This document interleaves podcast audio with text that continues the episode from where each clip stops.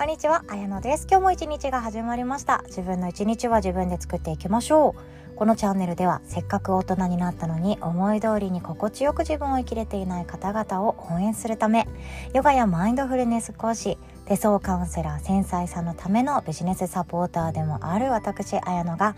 ウェルビーにヘルシーに生きるヒントを一日一つお届けしておりますゴールデンウィーク明けの今日いかがお過ごしでしょうか？私はほっとしてます。終わったって感じ。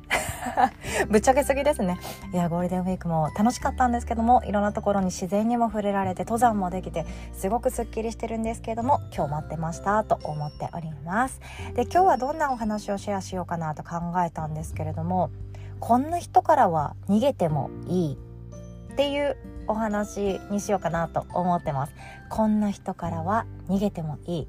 で今日一番伝えたいメッセージとしてはですねこんな人から逃げてもいいっていうのをあなたが決めちゃって OK っていうことなんですよね。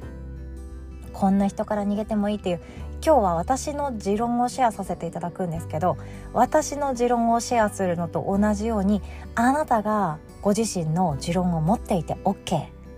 ていうことなんですね。自分の経験上こんな人からは逃げてもいいっていうマイルールを持っています。っていう指針ですよね。自分っていう人生を運営していく時の方針だと思います。いや会社とかだったらもうこういう悪徳商法とか詐欺には気をつけろって分かると思いますしおじいちゃんおばあちゃんにも詐欺には気をつけて電話の出だしがオレオレだったら本当にやめてねとかあの銀行振込で送金なんて子供は頼まないからみたいな形で言うのと同じくらい。でこれは危険だよっていうこと。これは逃げてもいいしこれは無視してもいいんだよっていうのを自分自身の中で決めちゃってもいいんじゃないかなって私思っているんですよね。めっちゃひどいこと言ってると思います。めっちゃひどいことを言ってるしこれを言うのであれば自分がその対象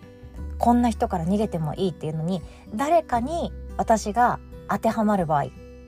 誰かのこんな人から逃げてもいいっていうのに私が当てはまる場合は文句言えないよねっていうのそれはもう大前提なんですよね。自分がそうやって自分のことを守るのであれば誰かから守られた時に私は除外されても仕方がない。そんな思いをもとにそれでも自分の中でこんな人から逃げてもいいんだよっていうものを一つ定義として持っておく。それだけで意外と心地よくそして自分の心がポキって折れないように守ることができるんじゃないかなって思っています。で私はですねこんな人から逃げてもいいっていうのがどんな人かっていうとただただ時間泥棒な人は逃げてもいいって思ってるんですよね。でこれあのプライベートは時間泥棒なんてあの思うことあんまりなくってあこの人とは別にそこまで深い付き合いしたくないなと思ったらそれ以上にやることはたくさんあるわけなので上手にあの上書きできるわけなんですよねこれは。ちょっとひどいことをお伝えしてるかなと思うんですけど例えばずっと人の悪口を言っていますと。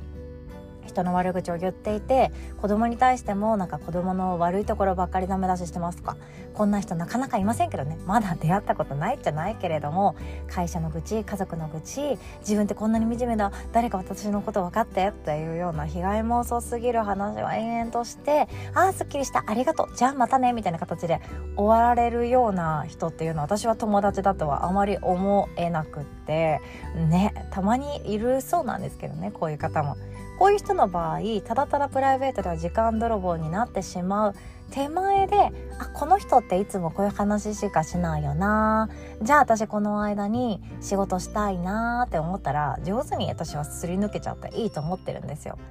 その人よりも使いたい時間があるのであればすり抜けちゃっていいかなと思います。ただ仕事とかあとは自分の何か始めていることチャレンジとか小さなことも大きなこともそうだと思うんですけどその時にですね時間泥棒をひたすらされちゃうってめちゃくちゃもったいないんですよね。でこの時何がミスマッチが起きているかっていうと自分が大事にしているものと相手が大事にしているものにギャップがありすぎるまたは自分が大事にしているものっていうものは相手は全く大事にしていないむしろ私がこれを大事にしてますっていうのを相手は知らないのは当たり前だけれどもそれがなんだかちょっと違和感がありすぎるっていう状態の時にこのミスマッチって起こると思うんですよね。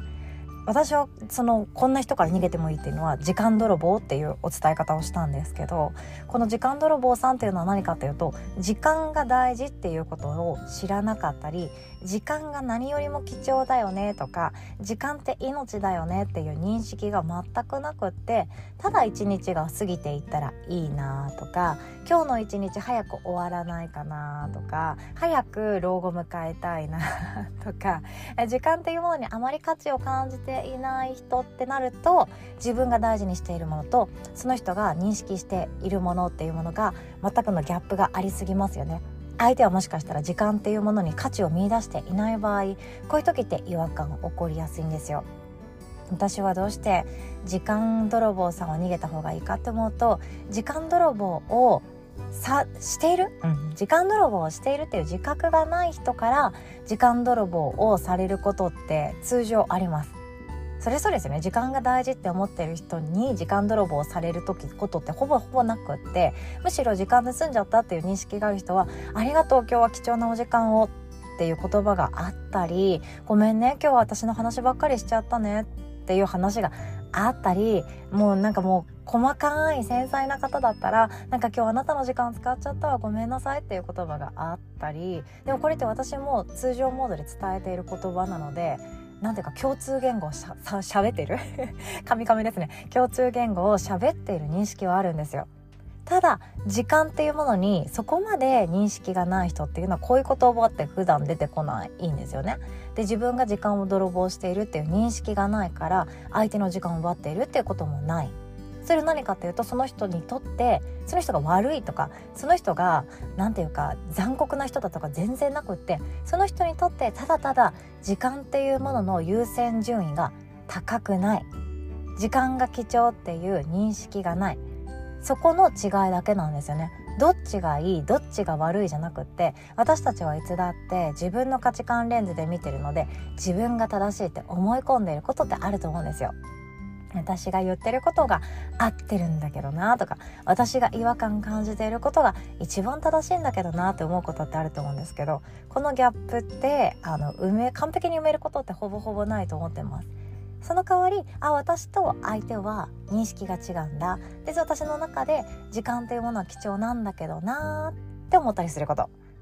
その貴重だと思ってるんだけどなって思うことを貴重だと全く思ってない人と一緒にいる時ってすごく苦痛になってしまうと思うんですよね。なので私はこんな人からは逃げてもいいっていうものがあったら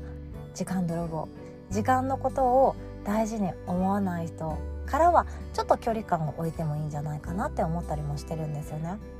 特に子供の頃とか学生の時代ってもう二度と帰ってこない何ていうか新芽というか青春というか初々しくてまっさらで何も情報がないと情報がない代わりにマインドが強かったり自分を信じる力があったり何ていうか自分のとつながっている時期だったりもすると思うんですよね不安ですけどね思いっきり不安だけれども私はうん、私を生きていくんだっていうのを感覚的に芽生えようとしている大事な時期だと思うんですよ。でその頃の何て言うか学生とかその青春を送っている時の人たちの時間を奪うっていうのも本当に私の中で危ないなとかちょっと悔しいなって思ったりもするわけなんですよね。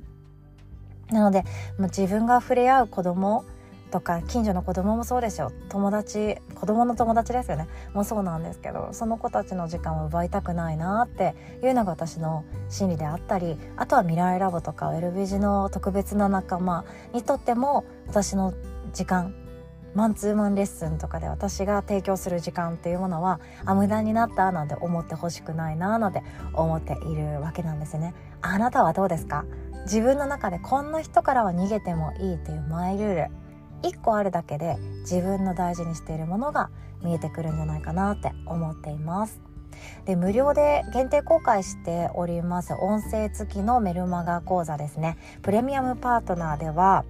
こんな人から逃げてもいいっていうのをもう少しビジネス的に深掘りさせていただいてます。ビジネスって言っても個人チャレンジですね。私はもう個人で弱小ながらいろいろとこまこまこまこまやっていて本当に大企業にする予定もなければ中小企業でドカンと一発っていう予定も全くないけれども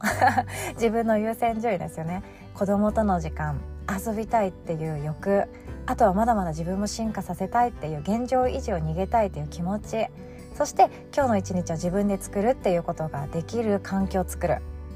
そんなことを私の中で大事にしている。それを私の中ではチャレンジをする理由になってるんですよね。そうチャレンジをしなくなったら、まあ、簡単に雇われたったらもうそれで OK なわけなんだけれどもまあちょっとワクワクしておきたいというか面白いことやってみたいというか休みたい日に休みたいし子供となんだろうな平日学校から帰ってきた後なんか一緒にお菓子作りしたり近くの公園行ったり近所の友達が遊びに来てくれたりっていうのが私の中で結構やっぱり優先順位高いんですよね。誰かとつながるっていうことが優先順位高いのでその日常をお金をいただきながら作りたい、まあ、つまり言っちゃうと 最近思ったのが稼げる主婦になろうって感じですね。稼げる専業主婦？専業主婦は違うのか。言葉がちょっと違いますけど稼げる普通の人であれば私は多分そこまで欲もないし億万長者になりたいもないし会社の社長になりたいとかあのそういう欲も全くなくって自分の毎日を満たしていって周りの人とつながりたい。そして同じようなことで悩んでいる人に貢献したいっていうたったそれだけなので多くは望んでない人間なんですね。でもそれでもなんだか今の毎日っていうのは昔の自分が知るとちょっと面白かったりいいなって言ってもらえたりすると思って今を続けています。そんな私が同じような繊細さんですよね。繊細さんとかビビリさんだけれども何かやりたいなとか生き方働き方を変えてみたいなっていう方向けに無料で限定配信の音声プレミアムパートナーを週に1回お届けしております。ということでこの深掘りですね。ビジネス的にこんな人から逃げてもいいっていうのはプレミアムパートナーで続きをお伝えさせていただきたいと思っておりますのでお気軽にご登録くださいませ。そして今週末からウェルビーマインドフルネス指導者養成講座がスタートします。詳細はですねあのウェブこの音声の概要欄の URL リンクにも載っておりますのでご興味ある方心の専門家として活動していきたい方そしてまずは自分を満たしてあげたいって思う方是非ともご参加いただけたらなと思っております。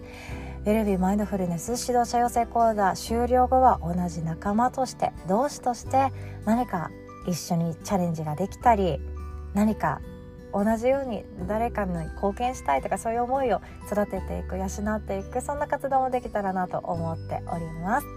ということで今日はこんなお話でございました。最後までお聴きくださりいつも本当にありがとうございます。で今日はカミカミでした。カミカミっていうのは何かというとあの今日ちょっと一発撮りしたんですよね。